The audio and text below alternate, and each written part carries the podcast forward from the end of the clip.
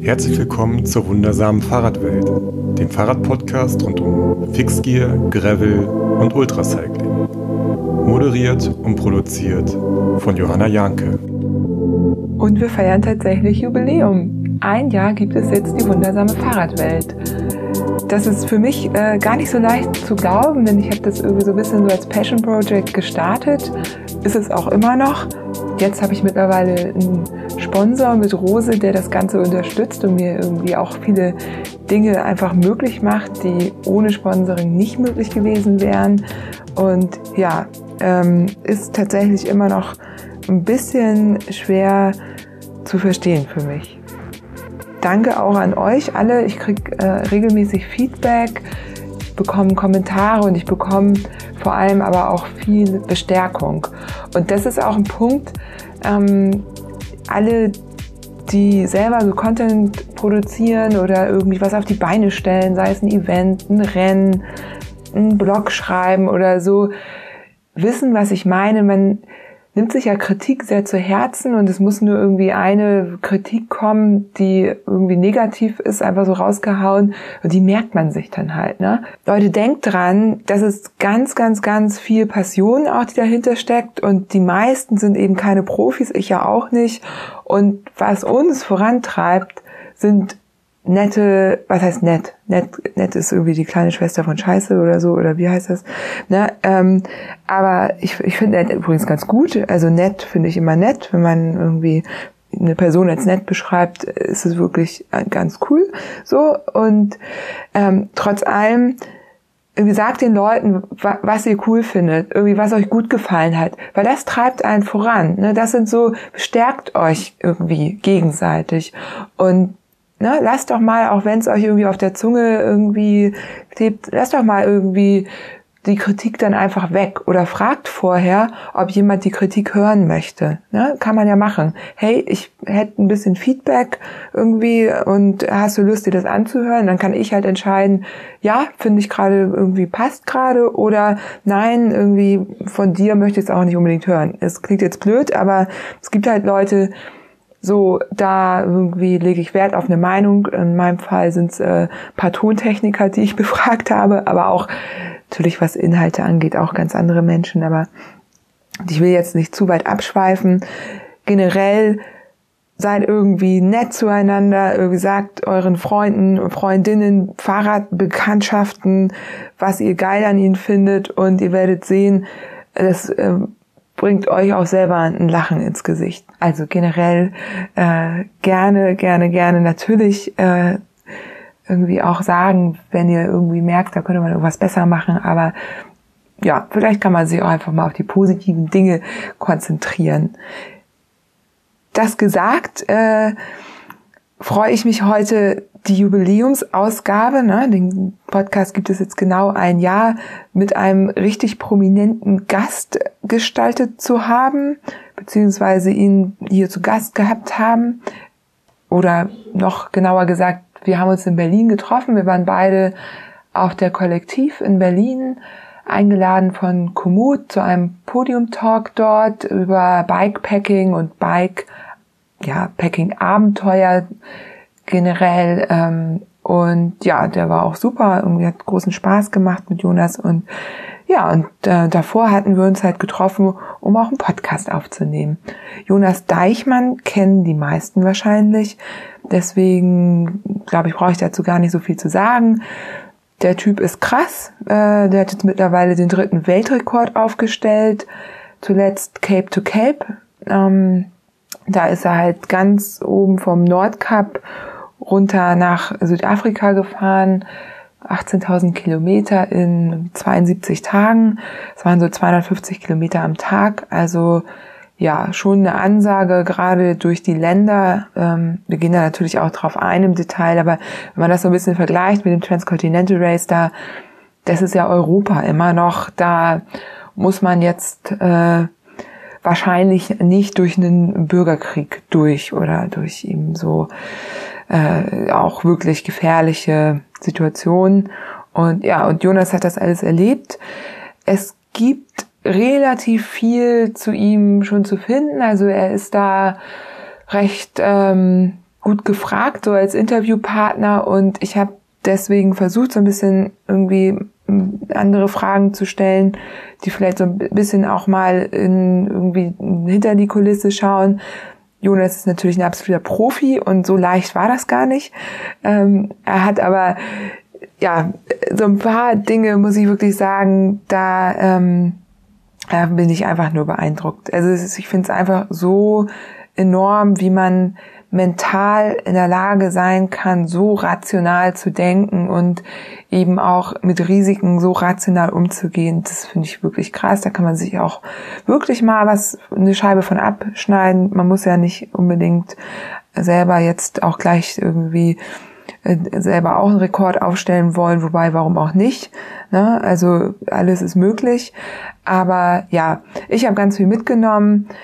Ähm, besonders irgendwie was den Umgang mit Angst und mit Sicherheit im Allgemeinen angeht, irgendwie persönliche Grenzen, wie die verschoben werden. Und was ich auch ganz spannend fand, war so sein Approach, was so Leistung angeht im Allgemeinen. Er kommt auch aus dem Leistungssport, tatsächlich auch aus dem Radsport. Und ja, aber ich will gar nicht so viel vorwegnehmen.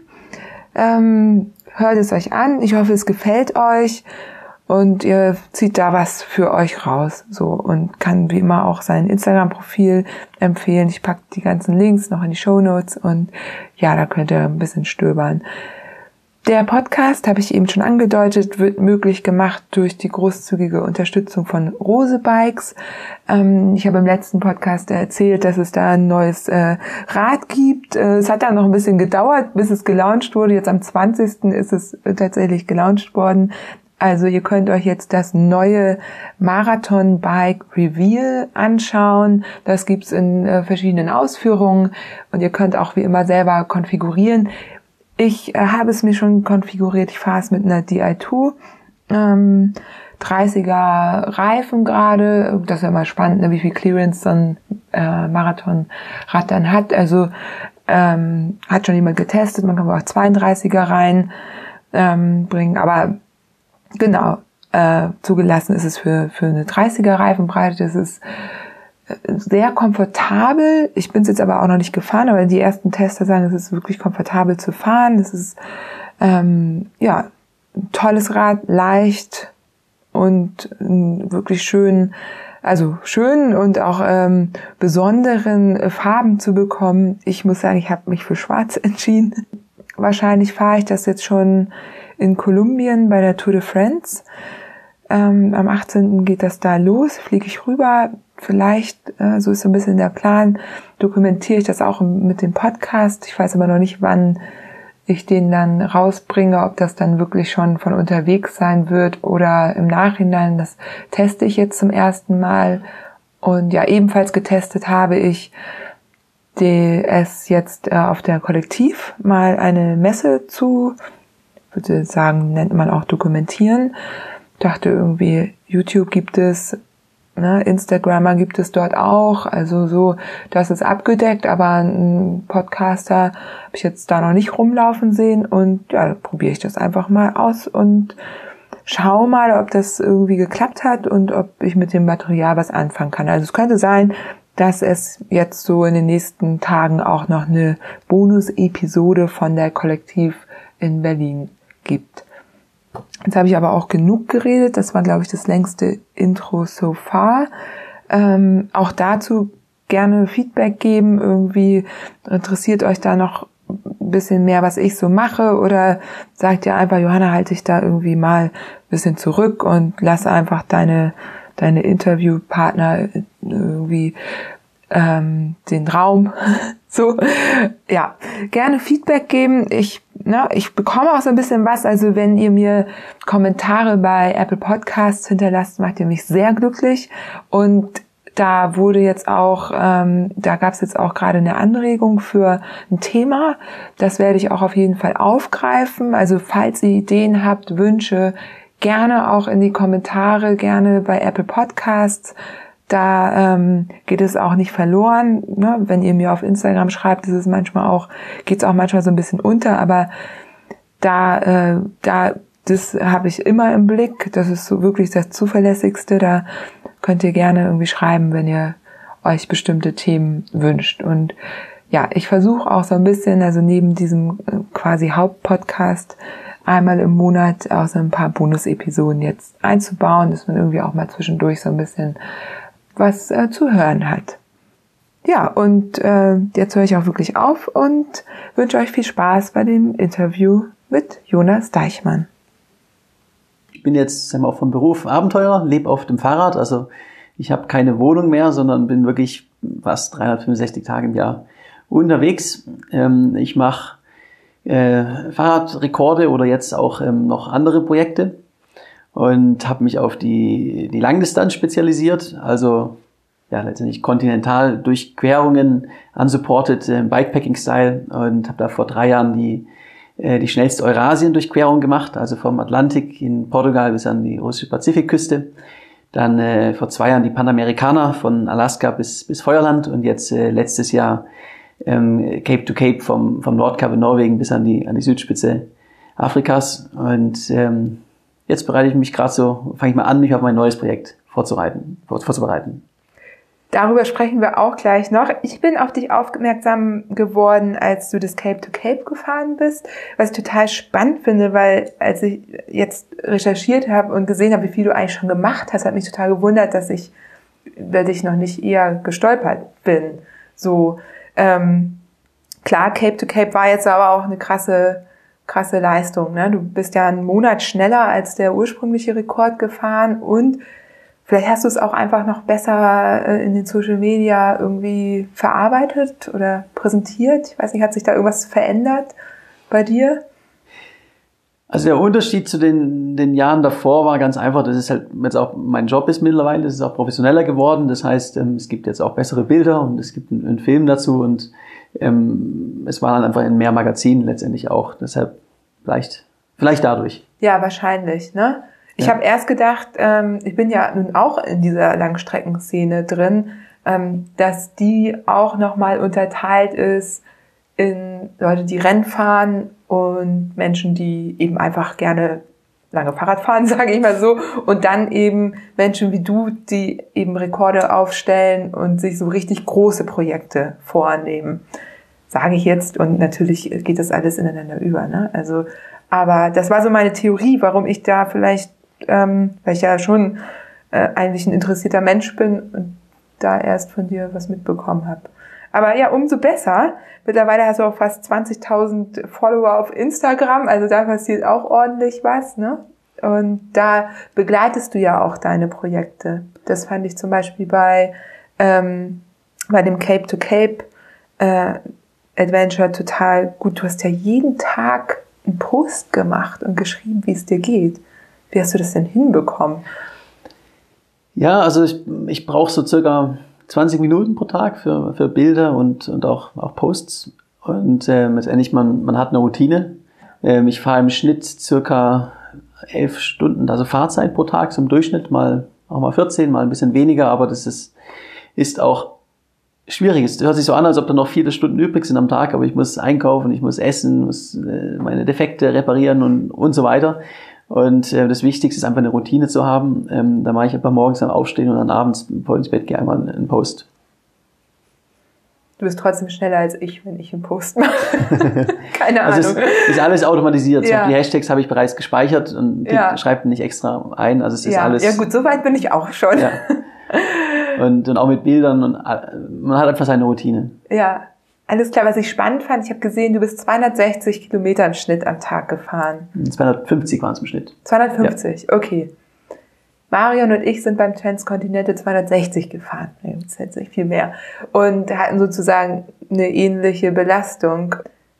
Das fand ich spannend, weil andere sozusagen diese, die, also wenn du jetzt Rennen anschaust, die gehen aber natürlich dann nicht so lang, die sind ja dann zwischen 4.000 und 6.000 Kilometer lang, die werden ja gewonnen und da werden Rekorde aufgestellt, in denen nicht geschlafen wird. Ja. So. Ne? Und da scheinst du ja dann eine ganz andere Taktik zu fahren bei den ganz langen Sachen. Also, mein Cape to Cape waren 18.000 Kilometer und 18.000 Kilometer noch dazu in, in größtenteils in Afrika ist was anderes als äh, quer durch Europa. Ähm, also ich kann äh, auch ohne Schlafen oder mit zwei Stunden Schlafen für äh, 350 Kilometer am Tag für eine Woche fahren. Ähm, aber das hält man natürlich nicht über, über zwei Monate aus. Ähm, von der Seite ist was anderes. Und es ist eben auch nicht im zivilisierten Europa, sondern in Ländern, wo ähm, auch man gar nicht nachts fahren kann, beispielsweise. In, in vielen afrikanischen Ländern wäre es gefährlich. Ähm, deshalb es ist ein bisschen, ähm, es geht in dieselbe Richtung, aber ist einfach in einem komplett anderen Kontext. Hast du denn so eine ähm, Anzahl Stunden Schlaf, die, die gut für dich sind, wo du gemerkt hast, das ist das, was du brauchst? Ja, ähm, also langfristig, also jetzt mal zwei, drei Monate jeden Tag zu fahren, brauche ich im Durchschnitt fünf bis sechs Stunden Schlaf. Ich habe jetzt bei, bei Cape to Cape die letzten fünf, sechs Tage im Schnitt drei, dreieinhalb Stunden geschlafen. Äh, komme damit auch noch klar über eine Woche oder so.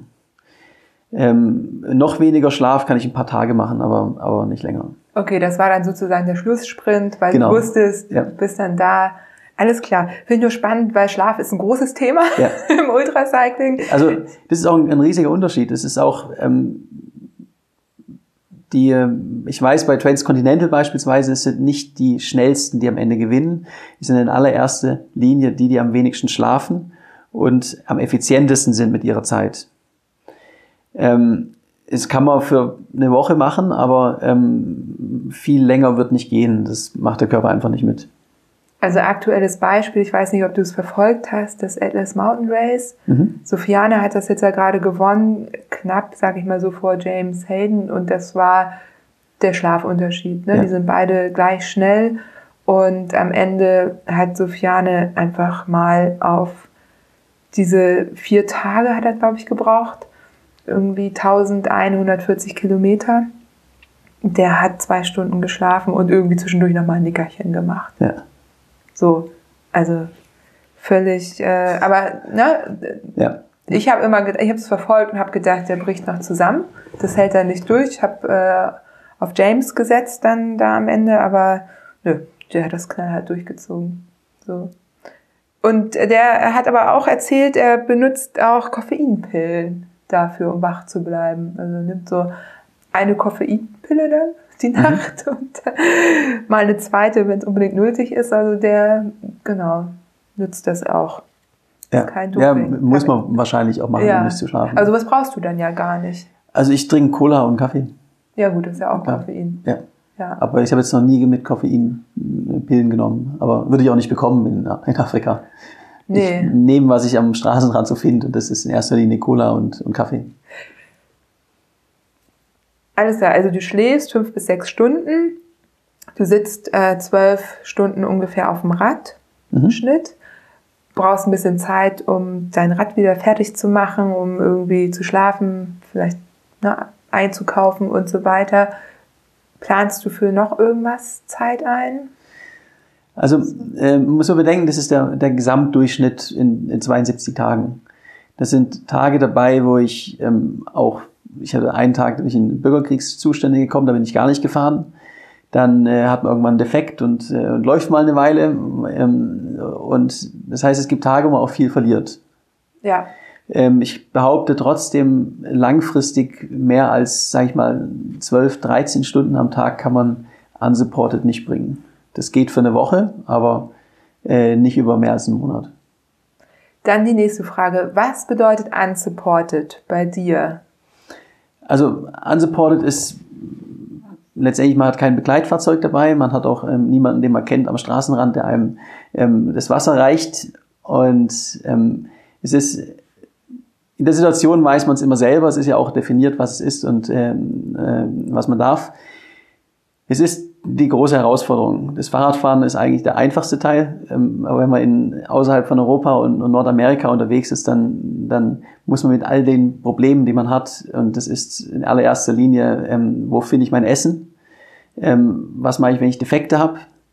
Aber genauso auch die Logistik dahinter mit äh, Grenzübertritten und äh, wo schläft man abends. Das macht man alles alleine. Und äh, Support wäre, wenn ihm, wenn jemand einem dabei hilft.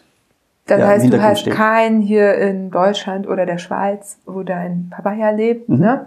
ähm, der dir irgendwie zwischendurch sagt, ja, da ist gerade die Grenze, da kannst du gut rüber oder irgendwas. Nee, also mein, mein Papa macht mein, meine Webseite.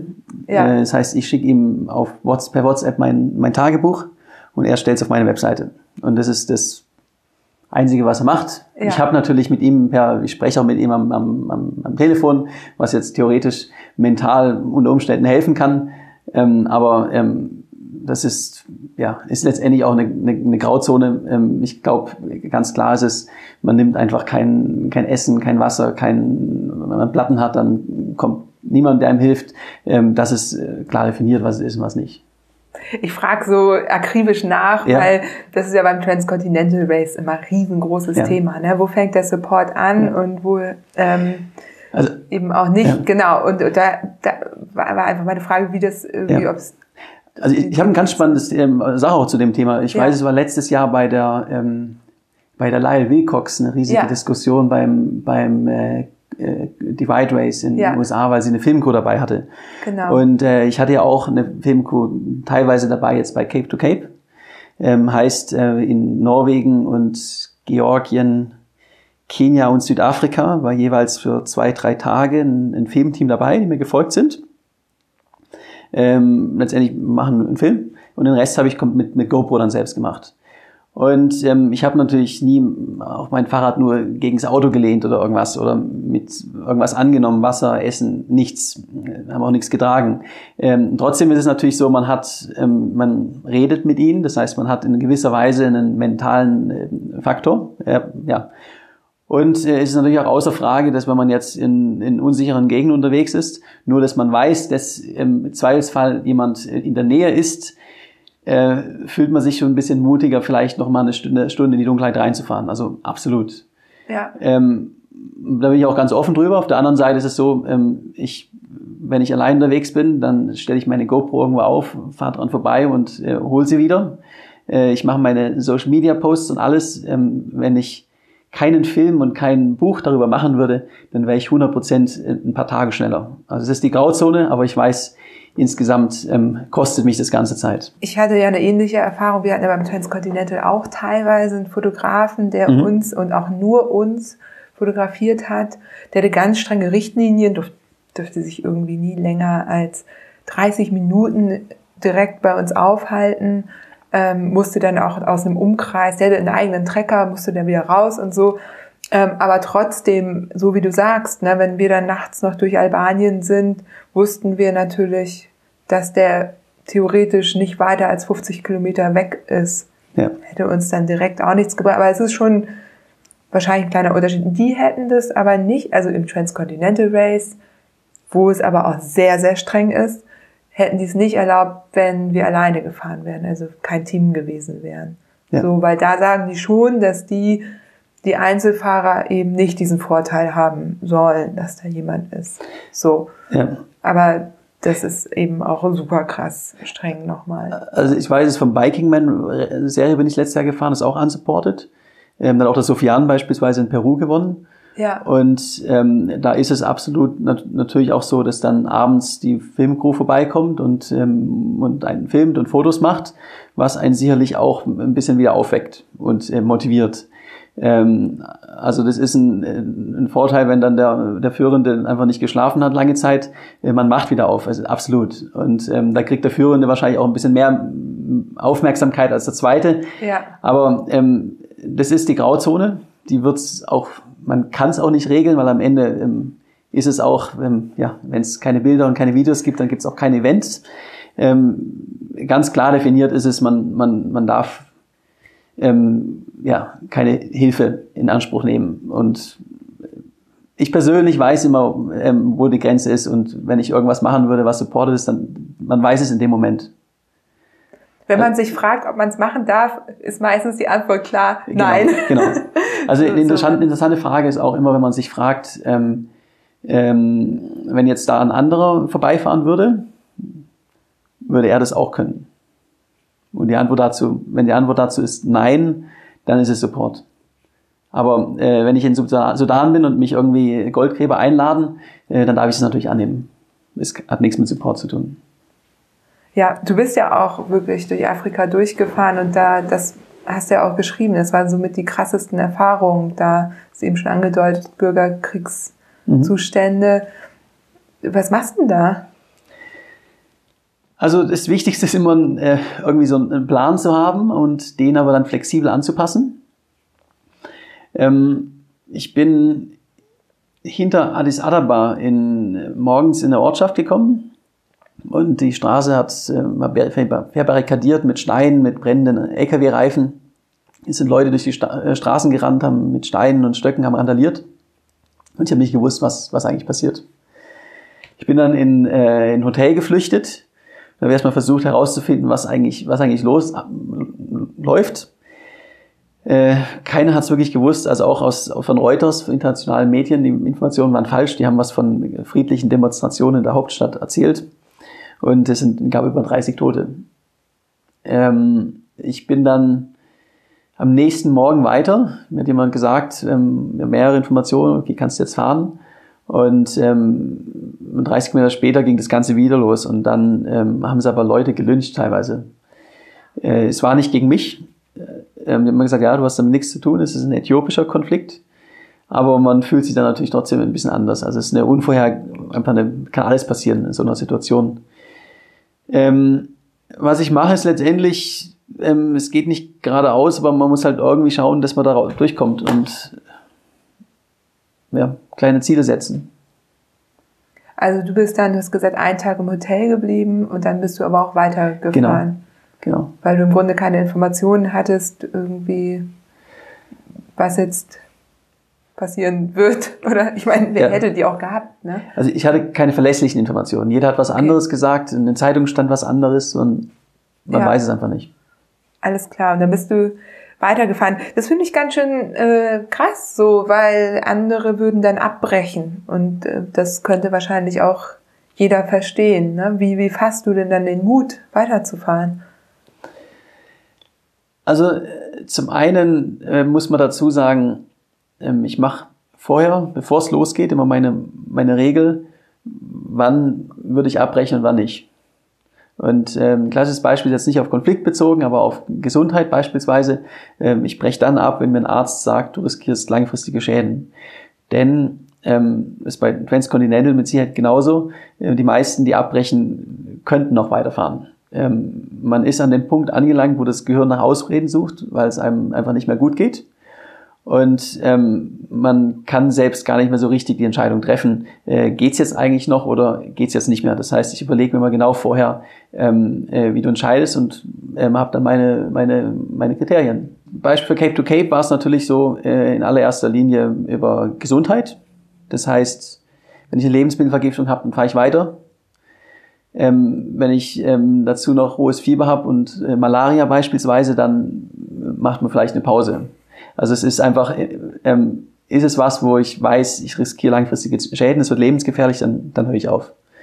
Mit Konflikten ist es auch so, ähm, ich habe in, also gerade im Sudan, im Nahen Osten, äh, war ich in Kontakt mit äh, deutschen Botschaft auch. Und ähm, die haben mir auch, sag ich mal, Informationen gegeben, in jetzt, die dann nicht auf der Webseite stehen. Auf der Webseite steht, tu es nicht. Und ähm, die inoffizielle Information ist aber, tu es nicht, aber wenn du es unbedingt machen willst, dann so. Und ähm, da habe ich meine, meine Kontakte und wenn die mir wirklich sagen, okay, stopp, dann ist auch stopp. Und sagt dir irgendjemand zu Hause, hm, jetzt komm lieber nach Hause oder? Also meine Mutter sagt mir das grundsätzlich. okay. ähm, aber ähm, sie war jetzt auch noch nie in solchen Ländern. Ähm, mein Vater ähm, wenn es wirklich, wenn er irgendwas liest, was kritisch ist, dann, dann schickt er mir den Artikel und äh, sagt, lese dir durch. Aber du bist vor Ort, du triffst die Entscheidung. Dann würde ich jetzt einmal ganz kurz auf das Thema Rekorde. Mich interessiert es einfach, mhm. ne? weil ich bin ja aus einem äh, Bereich, wo man entweder Rennen fährt oder mhm. eben aus Spaß irgendwelche Challenges oder so. Ähm, Rennen kann man natürlich auch aus Spaß fahren. Aber äh, ich bin noch nie so, also ich hatte noch nie den Gedanken, ach, ich will jetzt einen Weltrekord aufstellen. Mhm. Äh, wie hast du dir das denn überhaupt überlegt? Also wie kam es dazu? Also ich bin dann in der Jugend ja auch Rennen gefahren, ähm, also Straßenrennen. Also ich komme schon vom Leistungshintergrund. und habe dann während des Studiums die, die Weltumrundung gemacht, so überhaupt ohne Leistung. Es war einfach eine, auf einem Touring-Bike anderthalb Jahre die Welt sehen. Und äh, danach kam dann der Gedanke, ähm, der Traum, das beides miteinander zu verbinden. Und äh, dann kommt man eigentlich bei genau ja, unsupported ähm, so schnell wie du kannst über den Kontinent zu fahren. Ähm, und ähm, ich habe dann in München gearbeitet nach dem Studium und ähm, es war Oktoberfest. Mein Chef hat ein bisschen zu viel getrunken gehabt. Und da habe ich mal das Thema angesprochen, ja, ich würde mal gerne einen Weltrekord machen und auf dem Fahrrad die Wildnis. Und er hat gleich gemeint, ja super, ähm, ähm, äh, wie, wie lang und wie viel brauchst. Äh, und so bin ich dann dazu gekommen, die, die Eurasien-Durchquerung zu machen. Aber es gibt quasi in, in diesem Rekorde-Repertoire, nenne ich das mal, es gibt bestimmte äh, Strecken, die da einfach schon drin sind, die schon mal jemand gefahren mhm. ist und die hast du dann geknackt, also oder wolltest hast du versucht zu knacken oder wie? Genau, also es gibt natürlich zum einen ähm, der Klassiker ist ähm, Stundenrekord oder 24 Stunden Rekord. Es gibt Höhenmeterrekorde. Äh, wie viele Höhenmeter kann man in 24 Stunden fahren? Und ähm, genauso gibt's auch bei ähm, ähm, ja, normalerweise Kontinente oder größere Landmassen, die man, ähm, die man in Rekordzeit durchquert. Das heißt, wenn man einmal quer durch Luxemburg fahren möchte, dann ist es wahrscheinlich ähm, jetzt nichts, was man ähm, als Rekord bezeichnen würde oder kann man vielleicht auch machen, aber es gibt auf jeden Fall für, für die, die großen Kontinente die schnellste Europa-Durchquerung beispielsweise oder die schnellste Afrika-Durchquerung von eben vom Norden von Kairo bis nach Kapstadt. Da gibt's ähm, Rekorde und es ist auch definiert, wie äh, wie das Ganze ist, von, von welchem Punkt zu welchem und was du tun darfst und was nicht. Ist die Strecke denn vorgegeben auch? Nein, die Strecke ist niemals vorgegeben. Es ist okay. immer ein Punkt-zu-Punkt-Rekord. Das heißt, bei Eurasien, ähm, das war der westlichste Punkt Europas. Das ähm, ist ähm, Cabo da Roca in Portugal, äh, am Atlantik und äh, bis an die russische Pazifikküste. Da heißt es russische Pazifikküste, weil den, den östlichen Punkt kann man nicht erreichen. Das ist, da müsste man 2000 Kilometer laufen. Und ähm, Nordkap Kapstadt ist genauso. Im Nordkap ist der, der fast nördlichste Punkt. Jeder denkt, es ist der nördlichste, aber es gibt noch einen Felsen, wo man hinlaufen könnte, theoretisch. Aber da beginnt die Straße äh, bis nach Kapstadt an, ans Wasser. Und dann hast du ja auch äh, mir schon im Vorgespräch erzählt, gibt es verschiedene Organisationen, nenne ich das jetzt mal, wo man dann den Rekord prüfen lassen kann. Ne? Man reicht das dann ein im Nachhinein oder sagt man vorher schon Bescheid? Ähm, genau, also es gibt verschiedene ähm, Organisationen, die sowas, die sowas prüfen. Und äh, zum Beispiel Guinness äh, World Records oder es gibt auch, ähm, der Stundenrekord liegt zum Beispiel beim, bei UCI, beim Weltverband. Ähm, oder es gibt auch noch die, äh, ich glaube, VUCA heißt es. Und äh, man muss es auf jeden Fall immer ähm, vorher mit ihnen sprechen, damit man dann auch die, ähm, die Regeln kennt letztendlich. Also ähm, darf man beispielsweise Windschatten fahren oder darf man es nicht. Ähm, das sollte man vorher wissen. Und ähm, hinterher kann man dann die Belege, sag ich mal, einreichen. Alles klar. Das hast du ja auch schon gemacht, ne? Jetzt. Genau, genau. Es ist ein langer, ein sehr, sehr langer Prozess. Ähm, das Wichtigste bei dem ist natürlich immer der, der GPS-Tracker. Das kann auch kein Strava sein. Strava kann man sehr, sehr, sehr einfach fälschen. Es muss ein Satellitentracker sein, der dann das Satelliten einfach also in meinem Fall ist es auf 10 Minuten Intervall eingestellt, äh, sendet dann alle 10 Minuten die, die GPS-Position und die, die Geschwindigkeit vom, vom letzten. Und ähm, da sieht man dann sehr, sehr genau einfach, äh, wo war ich wann und in welcher Geschwindigkeit. Das ist, sag ich mal, das Aller, Allerwichtigste, was, was da sein muss. Und ähm, dann braucht man natürlich Bilder und, äh, und Video und äh, Zeugen, die dann auch beim Start und beim, beim Finish dabei war. Aber ähm, die Basis ist auf jeden Fall die, die, der GPS-Tracker. Und jetzt hast du aber, da können wir ja schon mal ein bisschen äh, drüber sprechen, ähm, dir noch eine ganz neue äh, Herausforderung gesucht. Ich habe mal gelesen, du suchst ja immer die Herausforderung, während du quasi den einen Rekord aufstellst oder ne, während des Cape to Capes zum Beispiel hast du dir schon Gedanken über die nächste ähm, Challenge oder Herausforderung gemacht, die du machen willst?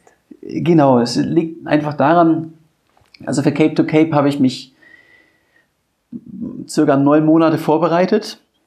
Nicht komplett intensiv, aber neun Monate war das täglich in meinem Kopf. Und die letzten Monate war dann mit, der, mit den Visa und und Training und alles ist, dann hat man 72 Tage, wo man praktisch keine Sekunde frei hat. Das ist das Leben.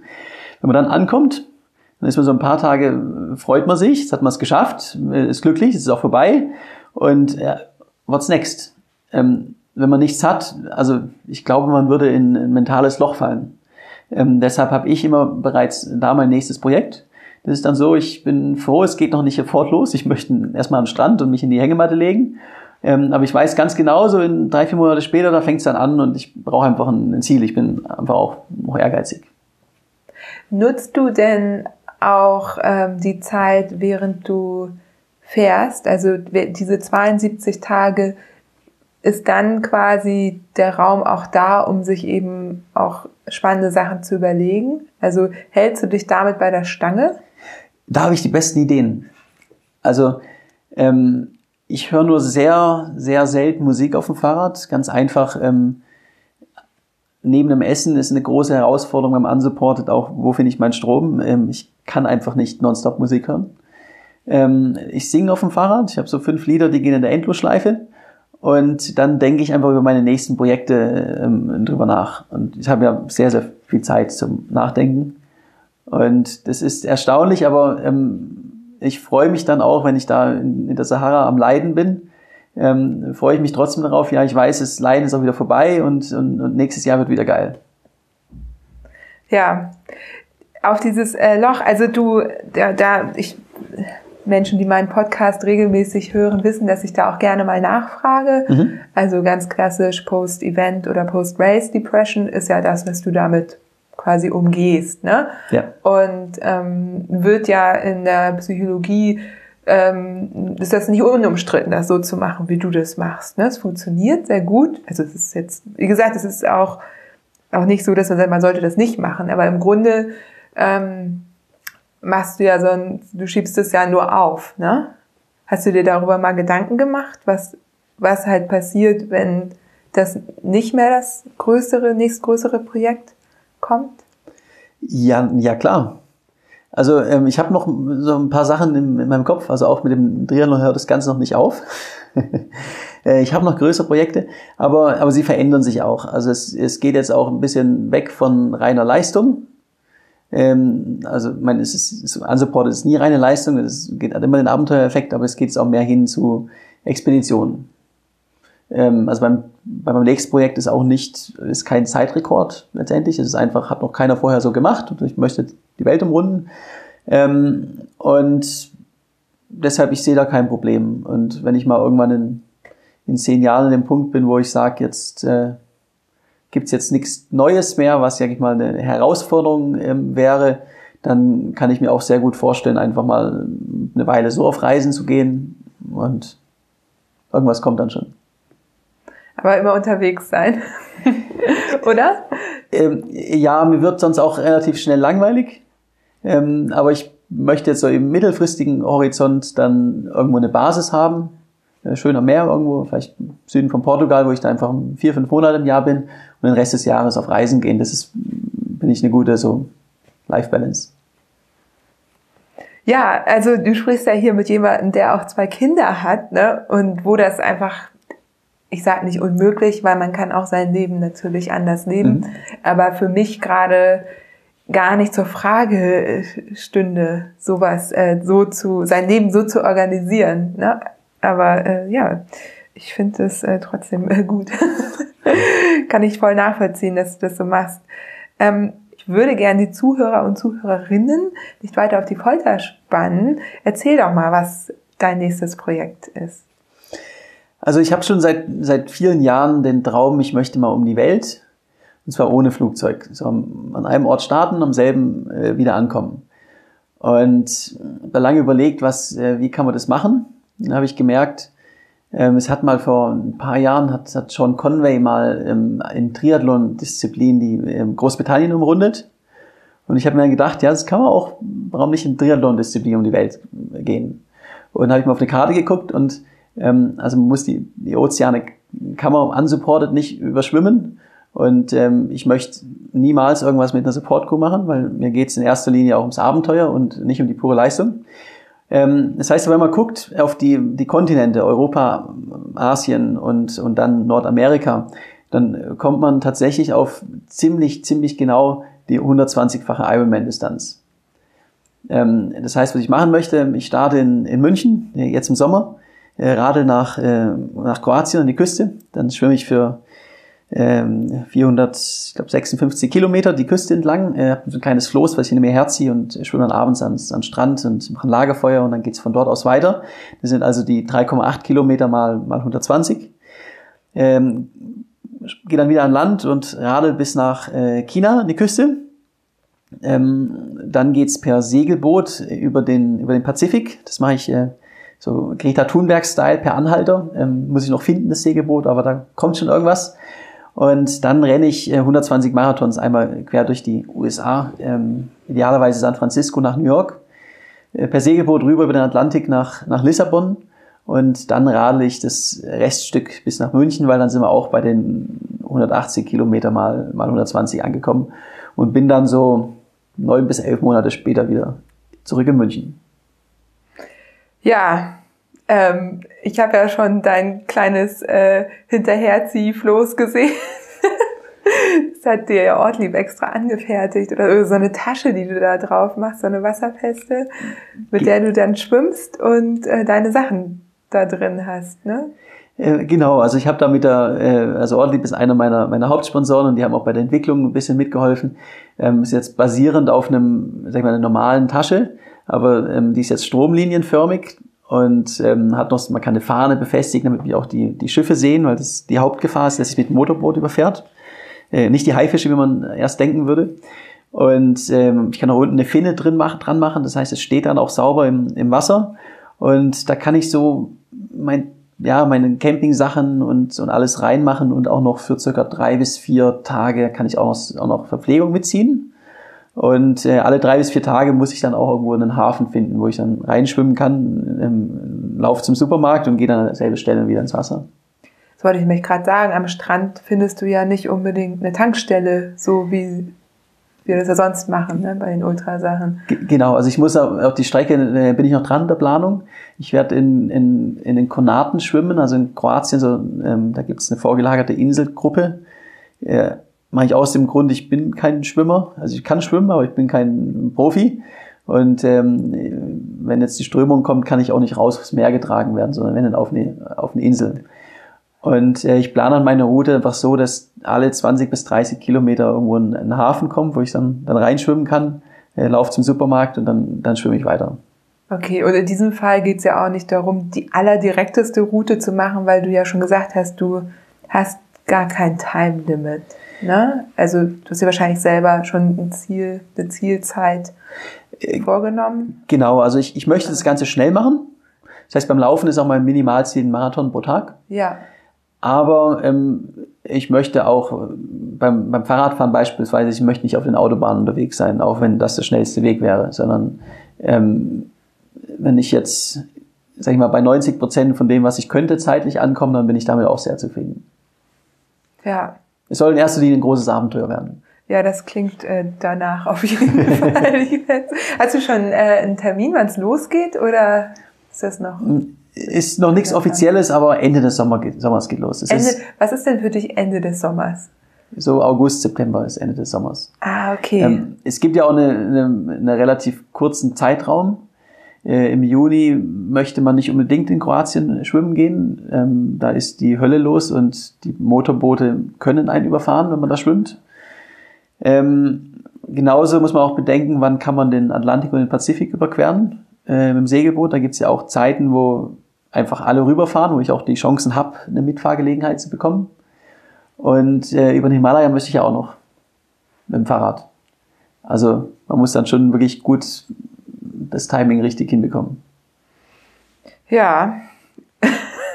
Und wie navigierst du dann im Wasser? Hast du einfach eine, eine GPS-Uhr oder wie machst du das? Mm, es gibt da eine App, also ähm, das ist teilweise in den Inseln auch wirklich schwierig. Es gibt eine App, die äh, kommt vom Segeln. Die zeigt äh, alles genau an, also mit auch mit Unterwasserkabeln, mit äh, Schifffahrts, also mit den mit den Fährrouten und äh, all all das, was man irgendwie wissen muss. Und äh, mit der navigiere ich dann und man schwimmt ja sehr, sehr langsam, also 10, 15 Kilometer am Tag. Das heißt, wenn ich morgens äh, ins Wasser gehe, dann kann ich schon schauen, okay, das ist jetzt die Küstenlinie, äh, da muss ich irgendwie rum um das Horn und dahinter gucke ich dann am Zeltplatz. Das heißt, du orientierst dich einfach auch an, an den geografischen Genau, Begebenheiten. genau. Okay, du bist nicht irgendwo im Wasser und musst äh, gucken, in welche Himmelsrichtung du genau schwimmen musst. Ja, also sowas wie, wie, wie, wie Garmin im Routenplaner gibt's jetzt noch, noch nicht für, als Schwimm-App. Ja, guck mal. Wäre ja was. Ist auch, glaube ich, Wobei- ist auch, glaub ich, nicht wirklich eine Marktlücke. nee, können wir mal an Komoot weitergeben. Ähm, Genau. Schwimmrouten. Ja, guck mal. Wo kann man am besten schwimmen? Wir, wir, Naja, wir sprechen einmal mit der Isabel. Es gibt, ja, ganz ehrlich, es gibt ja diese, diese Szene, diese Langstreckenschwimmszene. Und wenn ich mir jetzt vorstelle, ich bin Langstreckenschwimmerin und möchte schöne Langstreckenschwimmrouten schwimmen, so als Vorbereitung zum Beispiel für sowas, oder ich weiß nicht, äh, aus Spaß, ähm, dann wäre das ja super, wenn es die gäbe. Ja, aber also ich habe ja jetzt mal ein bisschen geschaut, wer, hat, wer hat denn schon sowas gemacht mit dem Floß, längere Strecken geschwommen. Und es ist wirklich nur eine Handvoll Leute. Also es ist nicht wie jetzt, jetzt Bikepacking, dass man auch schon sagen kann, das ist, ist ein bisschen mehr als eine, eine ja, das ist eine Nische, sondern es ist einfach wirklich, ähm, man, ja, man ist ein Exot. Okay, gut. naja, wer weiß, vielleicht durch dich, dann wird das dann ganz groß. Ja, ja, wäre schön. Und jetzt nochmal logistisch interessiert mich ja auch immer, das heißt, dass du dann aber dein Fahrrad schon auch irgendwo hingeliefert bekommst, natürlich, ähm, von, so dass du dann weiterfahren kannst, ne? Also ich schicke es dann selber einfach vor. Ja, genau. Genau, das Also, heißt, wenn ich, nach, wenn ich in China ankomme, dann schicke ich mein, mein Fahrrad von dort nach Lissabon und äh, vier Monate später bin ich dann auch dort. Ja, alles klar. Ähm, und zum Laufen, genau, du hast dann jeweils die Sachen, die du brauchst, um die, quasi das nächste, den nächsten Teil zu starten, die schickst du dir dann da einfach hin, Genau. so dass sie auf dich warten. Ja, ähm, wie planst du denn deine Routen so generell? Das kommt immer darauf an, wo ich gerade bin und was ich mache. Also in, in Afrika ist es beispielsweise sehr, sehr einfach, weil es gibt einfach nur eine ähm, gute asphaltierte Straße, die durchgeht. Die nimmt man dann. Ähm, wenn ich jetzt hier in Europa unterwegs bin, ähm, da verfährt man sich relativ einfach. Da ist, also Komoot macht immer einen guten, guten Vorschlag, den man folgen kann. Ähm, deshalb, es hängt wirklich komplett darauf an, was ich, was ich machen möchte. Ja, okay. Deutschland ist wirklich eins von den Ländern, wo man am, am ehesten noch auch, ähm, wo man auch wirklich eine Routenplanung braucht, äh, eine App, weil es einfach so viele Möglichkeiten gibt. Ähm, in Alpen wiederum fahre ich auch, ähm, ja, es ist einfach einfacher, da findet, da fährt man seine Pässe ab und, und fertig, deshalb es kommt wirklich ganz drauf an.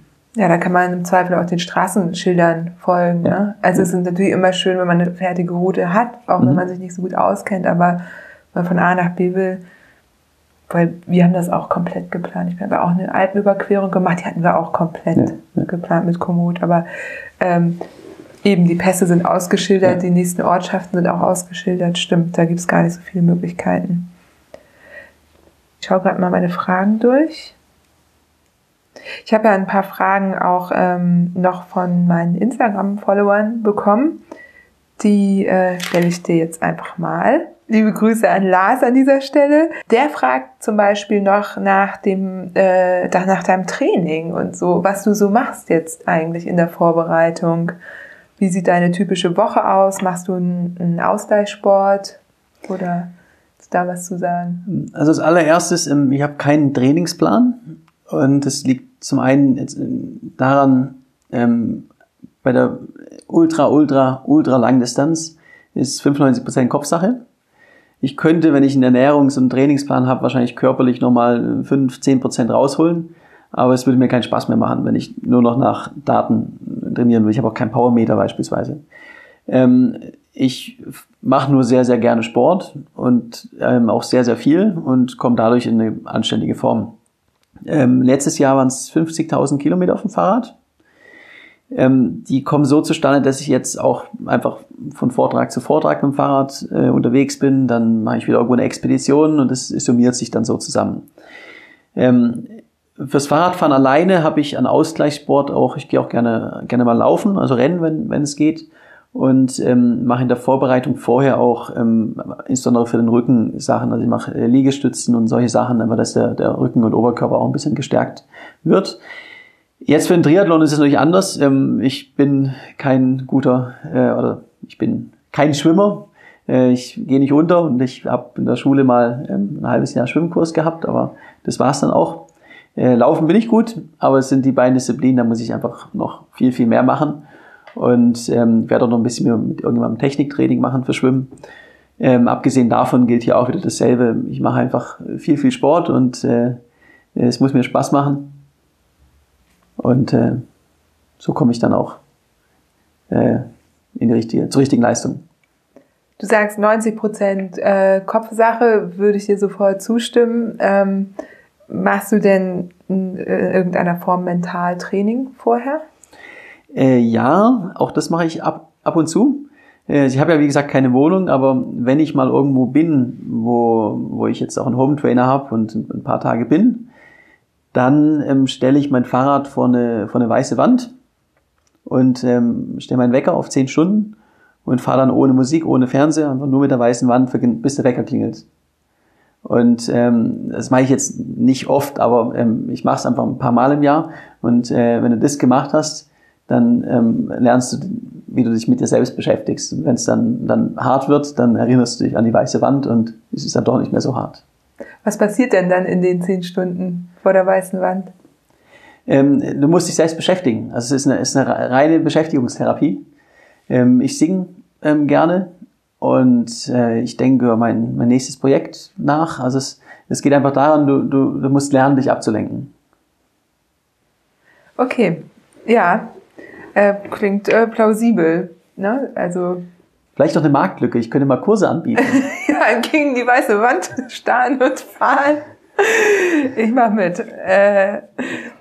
Ich gebe jetzt auch Motivationsvorträge, habe mir jetzt auch meine Gedanken gemacht, ähm, wie schaffe ich das eigentlich? Und ähm, habe mal andere Leute beobachtet äh, und ich sage mal so, die, die, die Grundbasis, was einfach ist, ist, ähm, man muss es wollen, und zwar wirklich wollen. Ähm, also die Frage ist, würde ich das auch tun, wenn ich dafür kein Geld bekommen äh, würde? Und wenn die Antwort ja ist, dann, dann willst du es wahrscheinlich. Und dann musst du 100% daran glauben, dass du es kannst. Das heißt, du musst einfach optimistisch sein. Und das geht damit los mit, äh, was für Wörter nutzt du? Wenn du, wenn du sagst, ähm, ja, ich könnte das Ganze in, in fünf Tagen schaffen, äh, könnte, du hast den Hintertürchen aufgelassen. Und wenn es dann wirklich schwer wird, ähm, dann hast du eine Ausrede für dich selbst. Also auch da, man, man, man kann es und äh, ich mache es in der und der Zeit. Und genauso wichtig ist aber auch, dass man einfach äh, nicht nur an das große Ziel denkt, also dass man jetzt, wenn man Transcontinental fährt, nicht denkt, es sind noch 6000 Kilometer oder noch 4000 bis ins Ziel, sondern man muss große Ziele in kleine herunterbrechen. Ich persönlich fahre immer bis zum nächsten Schokoriegel.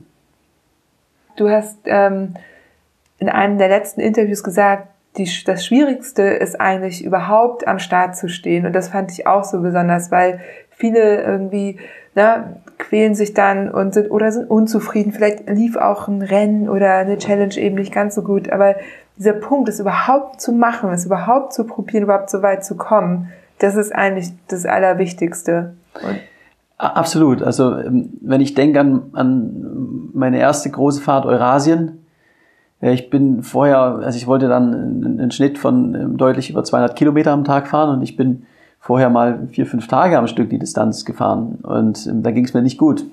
Ähm, und jeder hat gesagt, äh, weißt du nicht, was du da tust und sich darüber hinwegzusetzen, sagen, nee, ich mach's, das ist extrem schwierig. Äh, genauso mit dem Triathlon. Ich bin noch nie nur annähernd 120 Marathons gerannt oder äh, von Schwimmen reden wir erst gar nicht. Ähm, aber mir hat auch keiner bewiesen, dass es nicht möglich ist, also gehe ich davon aus, es geht. Äh, das Schwierigste ist aber wirklich den, den Mut zu haben, an die Stadien zu kommen. Und dann, dann geht's nicht geradeaus, aber, aber wenn man fest daran glaubt, dann findet man Lösungen und dann geht's auch irgendwie weiter. Und es ist für alle Projekte im Leben genauso. Man, man findet immer, es ist immer einfacher, in der Komfortzone drin zu bleiben, und man findet immer einen Grund, warum man es nicht jetzt tun sollte. Aber das Wichtigste ist, dass man den Mut hat, auch seiner Leidenschaft zu folgen und auch mal ein bisschen was zu wagen und ja, seinem Herzen zu folgen am Ende. Du sagst ja auch, dass du gerne deine persönlichen Grenzen einfach äh, austesten möchtest. Hast du denn schon mal gemerkt, dass es da Grenzen gibt? Also bist du schon mal an die Grenze geraten? Äh, ja, ähm, es ist ganz, ganz schwer zu sagen, wo die, wo die Grenze liegt, äh, insbesondere wenn es ähm, an Müdigkeit oder ähm, an, an Leistung ist, weil ähm, wir haben unsere Schutzmechanismen. Ähm, ich habe es am deutlichsten bisher gemerkt äh, letztes Jahr in Peru in der Höhe mit der Höhenkrankheit. Äh, ich bin auf ähm, fast 5000 Metern gewesen auf dem Fahrrad und ähm, mich hat's komplett zerlegt. Und also mir ist schlecht geworden, ich habe mich übergeben, ich habe mich so schwach ge gefunden, ich habe gefühlt, ich habe 50 Watt getreten. Und ähm, das ist was, wo, also Höhenkrankheit hat, hat, ist komplett zufällig. Also es kann auch sein, dass, äh, dass du einen Quizfum am 5000 Meter Pass abhängst, ist möglich. Das ist Genetik und, und Zufall. Ähm, da ist es auch ein bisschen eine Sache, die sehr schwierig ist zu akzeptieren und, äh, und, äh, und zu verstehen. Aber da habe ich einfach wirklich gemerkt, okay, mein, wenn, ich, wenn ich weiterfahre, dann sterbe ich hier oben. So einfach ist es. Und was hast du dann gemacht? Äh, runter, sofort. Okay. Ja. Du bist dann halt umgekehrt und runter. Genau, so schnell wie es geht, irgendwie runter. Ja. Und dann geht's einem auch sehr schnell wieder gut. Alles klar. Ja. Aber es war das erste Mal, dass mir mein Körper wirklich gesagt hat, okay, da kannst du jetzt auch nicht was mit, mit Motivation, mit Kopfsache dich durchdrücken. Das geht bei Lebensmittelvergiftungen und, und Müdigkeit und anderen Dingen. Ähm, da war, hat mir der Körper gezeigt, okay, ähm, wenn du jetzt weitermachst, dann, dann war's das. Also das, da, da war es aber ganz klar. Ich habe gemerkt, okay, auf der Höhe kann ich in meinem jetzigen Zustand kein Fahrrad fahren.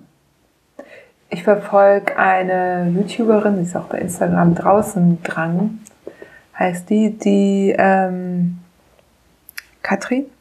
Ach, ich weiß nicht, wie sie weiter heißt, aber ich werde sie auf jeden Fall verlinken.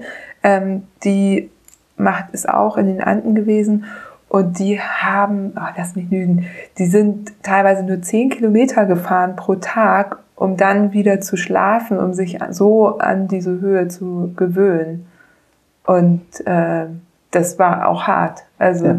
das, als sie dann rüber sind. Ja. Also, also ich bin mit dem, äh, letztes Jahr mit einem Freund gemeinsam in, in die Anden. Wir sind auch in Cusco auf, ich glaube, dreieinhalb gestartet ohne Akklimatisierung und sind dann direkt hoch auf, ich glaube, 4-2 war der erste Pass, äh, aus Cusco raus und man hat schon gemerkt, so nach 10 Kilometern ist man jetzt so bei, bei 80 Watt schon am Limit. Und äh, dann passt sich der Körper auch an. Also ich, ich weiß mittlerweile mit so vier, fünf Tagen Anpassung ähm, macht es mir bis 4000 Meter nichts aus. Aber fünf ist eine ganz andere Sache. Ja. Ähm, man muss auch ganz klar sagen, wir haben uns nicht akklimatisiert, sondern wir sind, ähm, haben Dinge gemacht, die man vielleicht nicht tun sollte. Okay, aber das merkst du dann schon. Das merke ich dann, genau. Okay. das zum Thema Grenzen. Und jetzt ähm, die, sag ich mal, neue Challenge machst du ja auch, weil du eben gemerkt hast, im, im Radsportbereich hast du in dem Bereich auf jeden Fall so das erreicht, was du erreichen wolltest. Und jetzt erweiterst du das halt nochmal. Genau, also im, im, klar, es gibt im Radsportbereich auch noch natürlich viele interessante Sachen, aber äh, mir geht's ja auch ums, ums Abenteuer. Ich möchte, ähm, würde mir jetzt nicht reizen, am schnellsten durch Europa zu fahren ähm, oder durch, durch Nordamerika ist natürlich körperlich eine, eine große Challenge, aber mir geht's ums Abenteuer und wenn du durch Afrika und, und die Panamerika gemacht hast, dann ähm, sind es eigentlich die Dinge gewesen, die mich am meisten reizen. Äh, das heißt jetzt nicht, dass ich nichts mehr auf dem Fahrrad machen möchte, aber ähm, ich möchte was, was Neues sehen und äh, neue Herausforderungen haben und da ist ein Triathlon genau das Richtige. Da zum Thema ähm, Triathlon auch nochmal eine Frage von Young Bandit, auch auf Instagram. Ähm, der fragt nach deiner Ernährung. Und zwar äh, hast du ja schon erzählt, dass du eben das isst, was es gibt, so, aber du machst ja trotzdem, ähm, hast du ja die Wahl, ne, was du isst. Und ihn interessiert besonders, ähm, ob du eher auf Kohlenhydrate oder auf Fett setzt. Ähm, also man muss erstmal unterscheiden natürlich in, in Vorbereitung und dann, dann dabei. Das ist jetzt unter der also Belastung sozusagen. Unter der Belastung, Im, okay. im, im ja. Rennen selber, glaube ja. ich. Ähm, da ist es ganz einfach, ich esse, was auch immer ich finde. Ähm, Okay. In Europa schaue ich noch ein bisschen danach. Äh, Ich kann es sagen, wie es in, in Afrika ist. In Afrika ähm, ist es extrem schwierig, überhaupt irgendwas mit Energie und Kohlenhydraten zu, zu finden.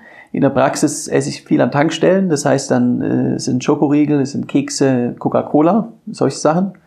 Ähm, wenn ich es kriegen kann, esse ich sehr gerne Bananen, äh, Nüsse, Trockenfrüchte und äh, Reis und Pasta. In Europa, wo man so ein bisschen mehr Auswahl hat, dann auch mit, mit Supermärkten, ähm, es ist genauso sehr viel ähm, Schoko und, und Cola und so Sachen. Also es ist ein Teil meiner Ernährung. Ähm, ich esse aber genauso ähm, viel, viel Kohlenhydrate. Okay. Ähm, ich bin aber ein Fan von Fetten, weil man muss, muss ganz klar sagen, ähm, es ist, Ultracycling ist auch ein Esswettbewerb. Und ähm, da ist es, man muss einfach irgendwie seine Kalorien reinbekommen. Also da hat, ich glaube, Fiona Kolbinger, die letztes Jahr das Transcontinental ähm, gewonnen hat, was sehr Interessantes zu gesagt. Äh, sie hat es nämlich auch gewonnen, weil sie einfach die beste Essstrategie wahrscheinlich hatte. Ähm, sie hat sich nämlich wirklich nur von Sprite, Coca-Cola und, und Schokolade ernährt und das äh, nonstop. äh, und das mache ich sehr, sehr ähnlich.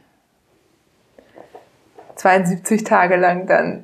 Ja, genau. Das, das ist schon hart, ne? Also ich habe gerade ähm, einen Podcast äh, mit Sofiane auch gehört und Mhm. der hat gesagt, ähm, selbst in den vier Tagen, er konnte irgendwann nichts Süßes mehr sehen.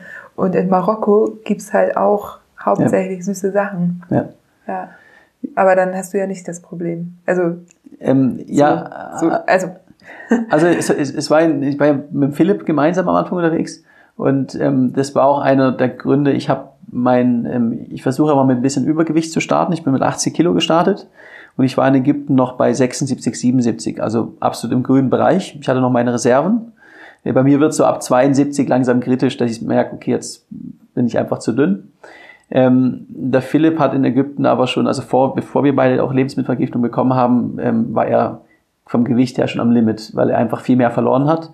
Ähm, liegt zum einen daran, ähm, ich habe nonstop gegessen auf dem Fahrrad und er hat essen können, wenn man mal was ich ein, ein süßes Stückchen oder sowas gefunden haben, aber er konnte nicht nonstop Snickers essen und äh, und ich konnte warum konnte er das nicht? Er hat die süßen Sachen einfach irgendwann nicht mehr Auch nicht runterbekommen. mehr. Ja. Alles klar. Ja. Also ähnlich wie was der Sofian gesagt hat. Und Ja. äh, ich habe da ähm, persönlich kein Problem mit. Also das heißt nicht, dass mir die Sachen dann auch noch schmecken, aber ähm, ich kann, äh, also mein Magen verdreht auch non, verträgt auch nonstop, ähm, was auch immer ich finde. ja, trotzdem hattest du ja auch eine Lebensmittelvergiftung oder sogar dreimal. Äh, genau, ich hatte drei Stück. Ja. Ähm, die erste in, in der Sahara im Sudan kam erst von, vom Essen, aber ich habe dann immer ungefiltertes Nilwasser von den Einheimischen draufgekippt und dann hat sich das so für fast eine Woche hingezögert. Da hatte ich ein, zwei Tage, wo es mir besser ging und dann in, in Äthiopien gleich die nächste. Ähm, die kam von, ich, bin jetzt- ich weiß, wovon sie kam. Ähm, ich bin kurz vor der Grenze abends äh, in, in, in eine Ortschaft gekommen und ähm, es gab kein Restaurant, nichts, alles war zu.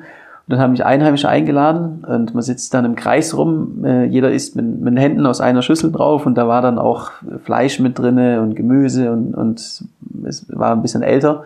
Aber ich hatte keine andere Wahl. Und äh, hast mich gleich noch erwischt und dann nochmal in Sambia. War, war das, dann bist du weitergefahren oder musstest du richtig Pause machen? Äh, immer weiterfahren. Du bist, na, das habe ich nämlich Ja. gelesen. Also der, ja, der, das finde ich ziemlich beeindruckend, weil gut ging es dir ja dann bestimmt nicht. der Körper fährt auch komplett herunter, wenn man einen Ruhetag macht in dem Zustand.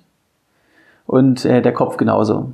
Also, ähm, dass man einen, in der, wenn man jetzt 40 Tage auf dem Fahrrad sitzt schon, man macht eine Lebensmittelvergiftung, man macht einen Ruhetag. Äh, ich habe meine großen Zweifel, dass es einem nach dem Ruhetag ähm, äh, mental und auch körperlich besser geht. Alles klar, das heißt weiterrollen, wahrscheinlich in einem bisschen entspannteren Tempo, Genau. weil geht gar nicht anders, aber auf jeden Fall in Bewegung bleiben. Also ich fahre grundsätzlich nach Zeit auf dem Fahrrad, nicht nach, äh, nicht nach Kilometern. Und ich bringe dann trotzdem meine zehn Stunden am Tag. Das ist das Ziel. Die sind ein bisschen langsamer, aber ähm, solange ich meine zehn Stunden pro Tag als Minimum bringe, bringe ist alles im grünen Bereich. Ja. Und hast du irgendwie Tipps oder so für andere? Ähm, kann man dem kann man dem vorbeugen irgendwie? Du sagst ja, du wusstest, da das Essen ist nicht ganz sicher und es gab aber nichts anderes. Du musstest was essen, ne? Aber irgendwie Wasser filtern oder so, hast du da was dabei? Ähm, hätte ich mal machen sollen. Also normalerweise ähm, kaufe ich in solchen Ländern abgepacktes Wasser, das ist sicher. Und ich habe auch gedacht, ich bekomme es überall, aber äh, es gibt gerade im, im Sub-Saharan Afrika ist es einfach ähm, so, dass die Leute so arm sind, dass es aber auch keinen Markt dafür gibt. Das heißt, es, ich habe es teilweise ganz einfach nicht gefunden. Es war im Nachhinein auch eigentlich der einzige Ausrüstungsfehler, den ich gemacht habe. Ich hätte einen Wasserfilter dabei haben sollen. Ähm, ansonsten einfach aufpassen, was man isst, ähm, so gut es geht. In meinem Fall ist es einfach sehr, sehr schwierig. Äh, grundsätzlich lasse ich die Finger von, äh, von Salat. Der wird mit dreckigem Wasser gewaschen. Ähm, ich vermeide Fleisch und, und Fisch und solche Sachen. Ähm, bin dann später komplett auf Reis mit Ketchup umgestiegen. Ähm, das ist was, wo man denkt, ja, das ist eigentlich sicher. Äh, abgepacktes Essen. Und ich habe immer Kohletabletten dabei, die ich dann irgendwie auch zur Behandlung nutze. Was hast du noch so dabei? Also jetzt zum Beispiel, was äh, ist in deiner Reiseapotheke? Hast hm. du eine?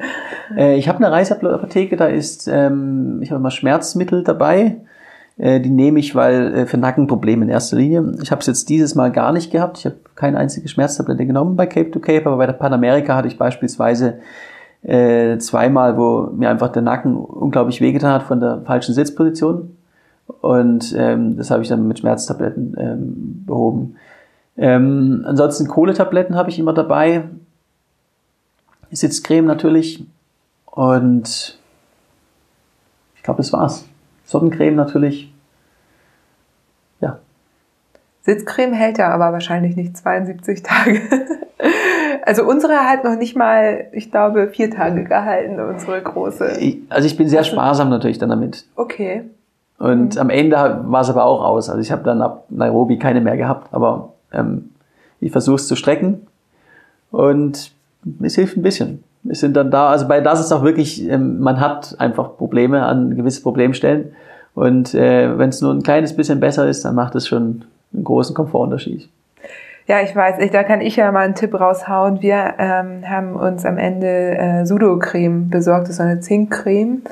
Und die kriegst du halt fast überall. Mhm. Ich weiß jetzt nicht, ob in, in Afrika, aber die kriegst du eigentlich hier überall in jeder Apotheke. Ja. Und die, wenn man nichts mehr hat, ist die ganz gut. So, das ist eine schöne Konsistenz. Also, also für mich ist das, das Allerwichtigste für Komfort auf der Langdistanz ist Spacer unter den Aerolenker.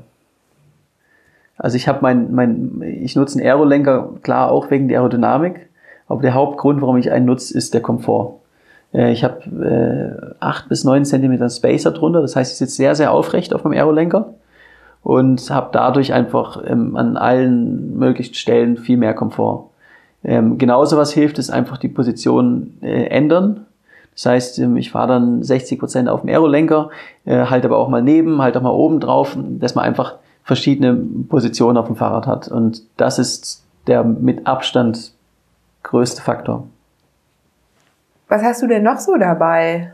Also klar, jetzt ähm, bei dem 360 äh, ist es natürlich pro Sportart unterschiedlich, aber beim Fahrradfahren, was hast du da normalerweise am Rad?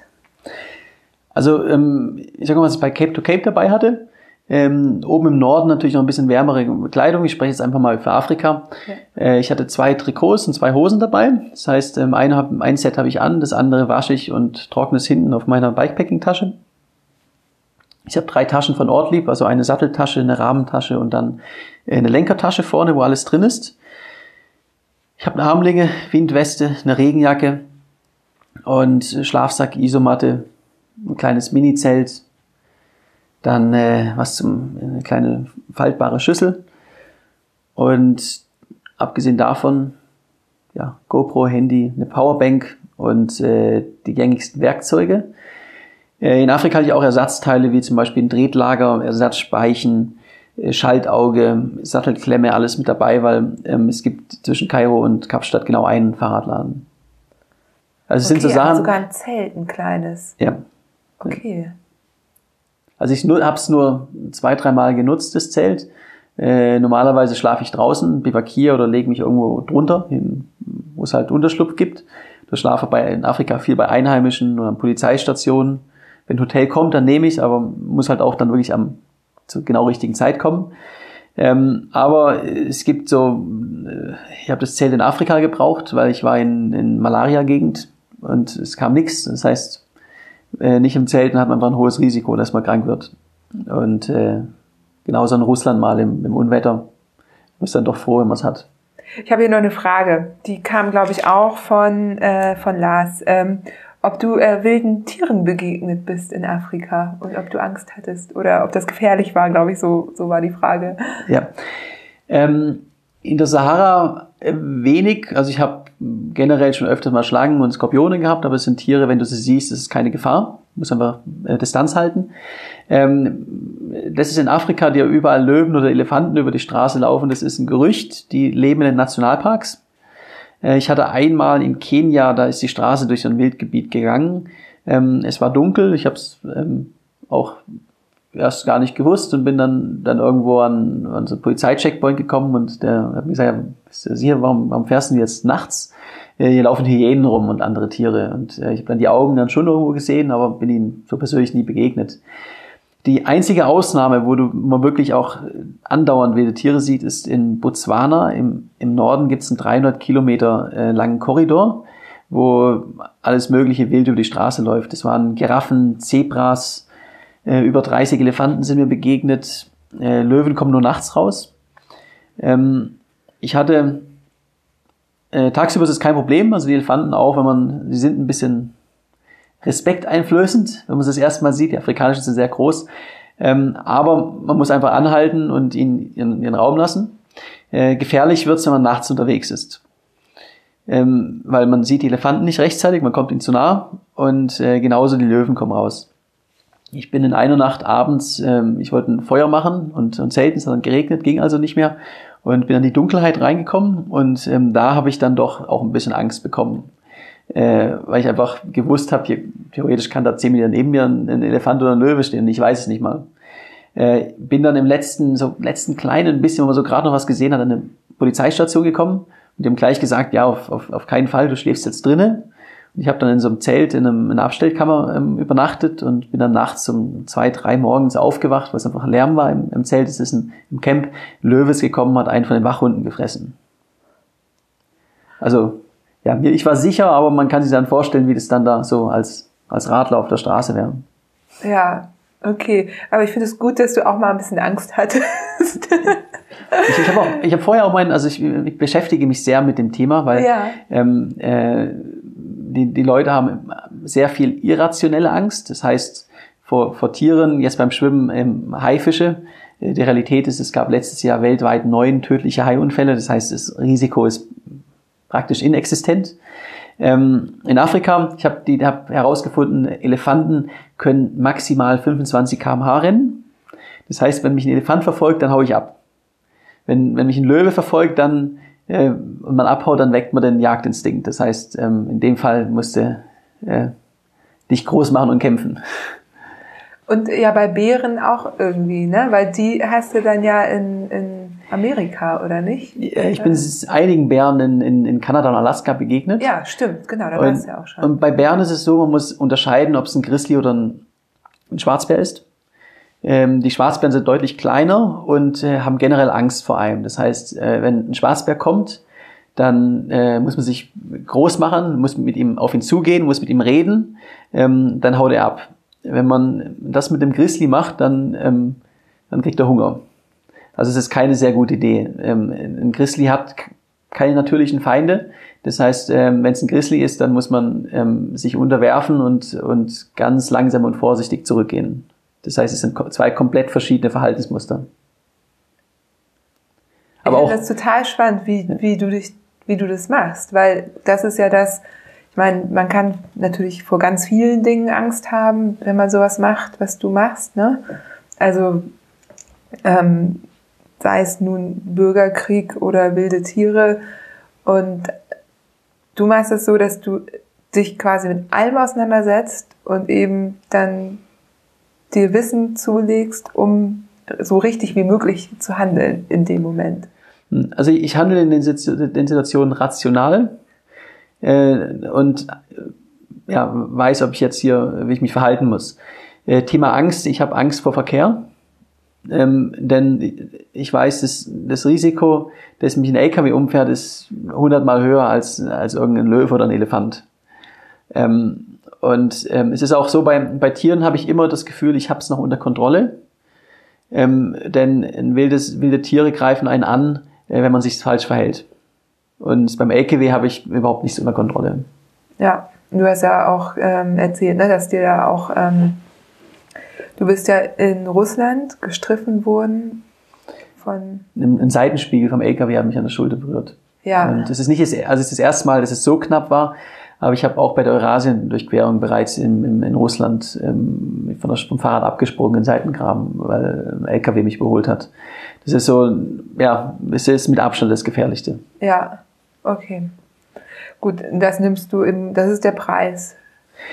Dieses Risiko. Ja, aber es ist auch ein Grund, warum ich jetzt, sage ich mal, auf Triathlon umsteige. Ja.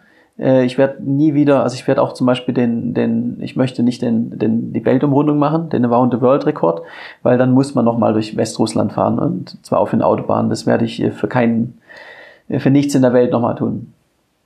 Es ist ja auch was bei, bei Transcontinental, wo es auch, auch schon einen Todesfall gab. Äh, letztendlich ist die, ähm, die Strecke ja nicht vorgegeben, sondern es gibt Checkpoints und das heißt, wenn man gewinnen möchte, geht man auf tendenziell die schnellste, normalerweise große Straße. Ähm, das heißt, auch da ist einfach, ähm, ja, die Gefahr ist dabei. Das, das weiß aber auch jeder, der es macht. Äh, finde ich gut, dass du das mit den rationalen Ängsten, also mit den irrationalen Ängsten viel mehr nochmal gesagt hast, weil genau, ich habe natürlich auch sofort an Haie gedacht. Aber ich weiß Macht das auch, jeder, ich ja. Wir kenne haben, auch wir haben die alle mal Zahlen. den, der, der weiße Hai angeguckt. Ja, genau. Und ich kenne die Zahlen. Ich weiß auch, dass es nicht so ist. Aber natürlich denkst du erstmal, uh, irgendwo im Meer. Dann doch lieber laufen oder so. Ähm, ja, oder vor wilden Tieren. Ne? Klar, so. Ja, abschließend ähm, würde ich dich gerne mal fragen, hast du selber denn ein Vorbild oder jemanden, den du inspirierend findest in bestimmten Bereichen? Also wer mich inspiriert hat, ist war mein Opa. Ne, Mein Opa war nämlich ähm, in äh, Schlangenfänger in Afrika. Also er ist vor irgendwann ausgewandert nach Afrika und ist dann mit einem, also er ist von, von Deutschland, sein ursprünglicher Traum war ein anderer. Hat jetzt irgendwann so ein, so ein Jeep gekauft, ist dann anderthalb Jahre quer durch Afrika getourt und hat dann im, im Urwald für, für 30 Jahre ge, äh, gelebt, bei den, ja, in, in einem VW-Bus und ähm, hat Schlangen gefangen. Und was mich so fasziniert, ist einfach, das war noch zu einer Zeit, wo es keine Informationen gab.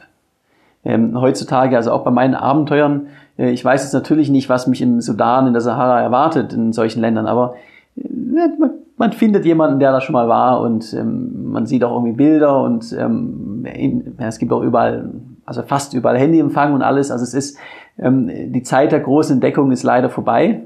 Und, und mein Opa ist einfach jemand, der hat es noch gemacht, wo es eine große Entdeckung war. Und er ist einfach seinem Traum gefolgt. Und äh, das inspiriert mich, ja. Gibt's den noch, den Opa? Also lebt er noch? Äh, leider nicht, er wäre jetzt mittlerweile über 100. Aber Okay. ja. Ja. Aber hast du ihn noch kennengelernt? Ja, ich war, Ja. mehrmals in der Kindheit auch in Afrika. Ja. Und das erstmal mit sechs Jahren. Und das hat natürlich dann auch geprägt, ja. Ja. Und dein Papa ist ja Künstler, habe ich äh, recherchiert. Ja, sehr gut. Da hat jemand seine Nachforschung gemacht. Ähm, mein, mein Papa ist Künstler, der ähm, hat war ursprünglich hat er auch ähm, eine normale Karriere gemacht, aber hat vor jetzt 15 Jahren hat er dann auch, sag mal, seinen, seinen persönlichen Traum verwirklicht und äh, lebt jetzt als, als Künstler. Ja, toll. Ich finde es spannend, weil natürlich ähm, habe ich irgendwie rausgefunden, dass er dir so ein bisschen beim Management Mhm. da hilft oder Ja. wie du sagst, eben dann die Artikel auf die Homepage und so bringt. Und klar, äh, ich meine, das ist schon spannend, was da so für eine Familie auch hintersteht, die dich so supportet dann. Ähm, ne? Also es ist ein, ja, da, da habe ich ein, ein riesiges Glück, weil ähm, ich meine, ich habe vor jetzt zweieinhalb, fast vor drei Jahren jetzt mittlerweile, ähm, ich habe einen, einen, einen sicheren Job in, also IT-Vertrieb habe ich in München gemacht. Das ist eine Branche, da, wenn du einen neuen Job brauchst, dann hast du den morgen und es ist gut bezahlt. Das ist eine sichere Zukunftsbranche und ich habe das alles den Nagel gehangen, um letztendlich was zu machen, wo ich persönlich an, zu dem Zeitpunkt von niemandem gewusst hat, der davon leben kann. Also Bikepacker, die davon leben können, gibt es jetzt nicht wirklich viele. Ähm, aber es war mein Traum und ähm, da hätten wahrscheinlich viele Eltern dann doch von abgeraten und auch gesagt, nee, jetzt verfolg mal deine, deine normale Karriere, kauf dir eine Immobilie und ähm, hab mal ein mehr normales Leben. Und äh, meine Eltern haben genau das Gegenteil gesagt. Also mein, mein Vater hat gesagt, mach das, was dich, was dich glücklich macht. Und ähm, das ist das Allerwichtigste im Leben. Und auch bis heute, ganz egal, was ich mache, er, er unterstützt mich bei allem. Und auch so, so, so verrückte Sachen. Ähm, ja, ich habe 100 Prozent äh, Unterstützung. Ich glaube, es ist unheimlich viel wert, ja, das absolut. zu haben. So und ähm, toll. Abschließend deine Vorträge, du hast ja schon erzählt, ich weiß auch, die sind ja auf deiner Homepage auch gelistet, beziehungsweise über Instagram ähm, kündigst du die immer an. Das verlinke ich auch alles. Vielleicht sagst du noch mal ein paar Worte dazu, also falls sich jetzt jemand auch buchen möchte, was, was, ist, ne, was man so von genau. dir hat, wenn du kommst. also ich habe hab zwei verschiedene Arten von Vorträge. Von Vorträgen. Das eine sind, sag ich mal, ähm, Abenteuervorträge. Ich erzähle meine Geschichte und meine Erlebnisse von, von der Reise Cape to Cape. Da stehen die Termine auch äh, auf meiner Webseite. Ich mache jetzt eben eine Tour in hauptsächlich in Deutschland, Schweiz und in Österreich, wo ich jetzt circa 20 äh, Vorträge halte. Ähm, und ähm, dann halte ich aber auch äh, mal, Motivationsvorträge bei, bei Firmen. Ähm, da geht es dann nicht mehr um, um das Abenteuer von Cape to Cape, sondern es geht ähm, darum, wie schafft man sowas. Und ich habe gesagt, 95 Prozent ist Kopfsache. Das heißt, es geht genau darum, ähm, wie ist man im, im Extremsport bei solchen Projekten erfolgreich. Äh, also ich sage, the art of never giving up.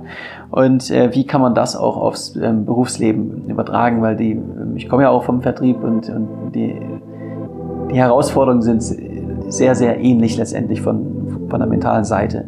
Und äh, da werde ich eben auch von Firmen dann für gebucht. Jonas, vielen Dank. Ähm, ich glaube, ich habe alle Fragen, die ich so hatte, gestellt weil wir natürlich auch noch ewig weiter quatschen könnten.